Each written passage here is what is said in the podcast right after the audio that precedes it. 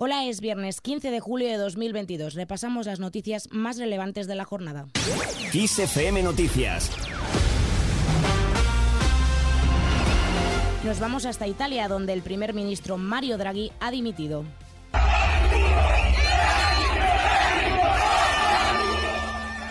Así sonaban las calles de Roma. Tras una larga semana de tensiones con el movimiento Cinco Estrellas y una votación de confianza en el Senado, el expresidente del Banco Central Europeo ha comunicado su dimisión a sus ministros. A quien no ha convencido tanto esta decisión es al jefe del Estado italiano Sergio Mattarella, que ha rechazado la dimisión presentada por Mario Draghi. Su renuncia llega en el peor momento posible, a las puertas de una recesión temible que en Alemania se teme que será la más grave desde la Segunda Guerra Mundial con una inflación desbocada agravada por las políticas expansivas de los últimos meses y la invasión rusa de Ucrania y con Europa condenada a una crisis energética sin precedentes por los cortes de suministro ordenados por el Kremlin. Todo parece indicar que los italianos irán a elecciones después de verano y con los sondeos vaticinando una realidad inquietante la de que la romana Giorgia Meloni, euroescéptica y admiradora del pasado fascista del país, es la mejor colocada para suceder a Draghi.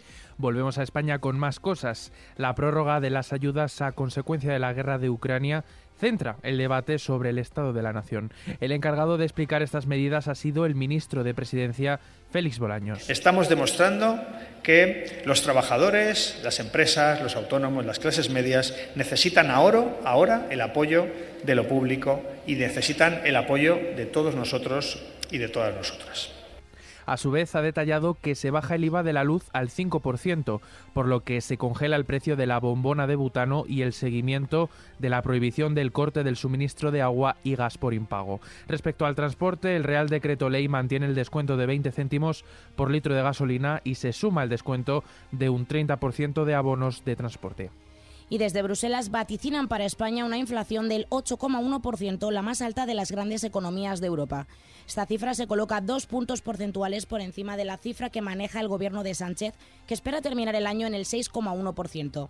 El impacto de la guerra rusa en Ucrania y el continuado aumento de los precios, especialmente de la energía y los alimentos, siguen pesando en las nuevas proyecciones macroeconómicas que el Ejecutivo Comunitario ha desvelado este jueves.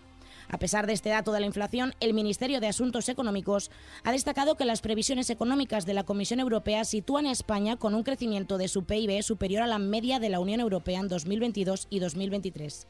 Escuchamos a la ministra de Asuntos Económicos, Nadia Calviño. Pese a las incertidumbres actuales y en un contexto tan complejo desde el punto de vista geopolítico y, global, y, en un contexto que está llevando a una rebaja de las previsiones de crecimiento tanto de la Unión Europea como de la zona euro, la Comisión prevé que España mantendrá en 2022 una tasa de crecimiento del 4% eh, y del 2% en 2023. Es decir, prevé que España tendrá el crecimiento más intenso de las grandes economías de la Unión Europea en estos dos años. Además, la Comisión Europea sugerirá a los países que incentiven con compensaciones económicas la reducción del consumo de gas de empresas. Esta propuesta forma parte de las medidas de la Unión Europea para prepararse para un invierno marcado por una probable decisión de Rusia de cortar el suministro al bloque. Cambiemos de asunto. Seis años de cárcel para Borrás por contratación a dedo. La Fiscalía pide seis años de cárcel, 21 de inhabilitación y una multa de 146.000 euros para la presidenta del Parlamento, Laura Borrás, por adjudicar presuntamente a dedo a un amigo 18 contratos menores entre marzo de 2013 y febrero de 2017, cuando dirigía la institución de les Letres catalanes. La presidenta de Junts ha defendido de nuevo su inocencia y que nunca ha cometido ningún delito ni de corrupción ni de ningún otro tipo. No dimitiré del meu càrrec de presidenta del Parlament de Catalunya. Más cosas. Diez meses después de su último encuentro, el jefe del Ejecutivo Pedro Sánchez y el de la Generalitat de Cataluña, Pere Aragonés, se reúnen este viernes en la Moncloa.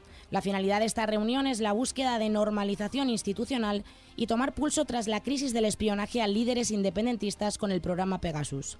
Estamos hablando de un último cara a cara institucional entre los presidentes que se remonta al 15 de septiembre de 2021 cuando ambos se reunieron antes de la mesa de diálogo y negociación en un encuentro que tuvo lugar en Barcelona. Y hoy también los Reyes, junto a Pedro Sánchez, presiden el tercer homenaje de Estado a las víctimas de la COVID-19, así como al personal sanitario que va a tener como escenario el Palacio Real de Madrid.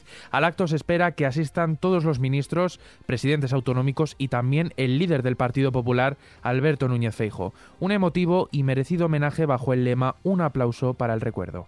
Y llegamos al final aún soportando esta intensa ola de calor que está sofocando España y sus bosques como siempre los más afectados. El incendio de la comarca cacereña de las Urdes evoluciona negativamente. A las labores de, extinción del originado la tarde de este jueves en Casas de Mirabete, ubicado en Cáceres, también de nivel 2 de peligrosidad, se ha unido de madrugada la unidad militar de emergencias.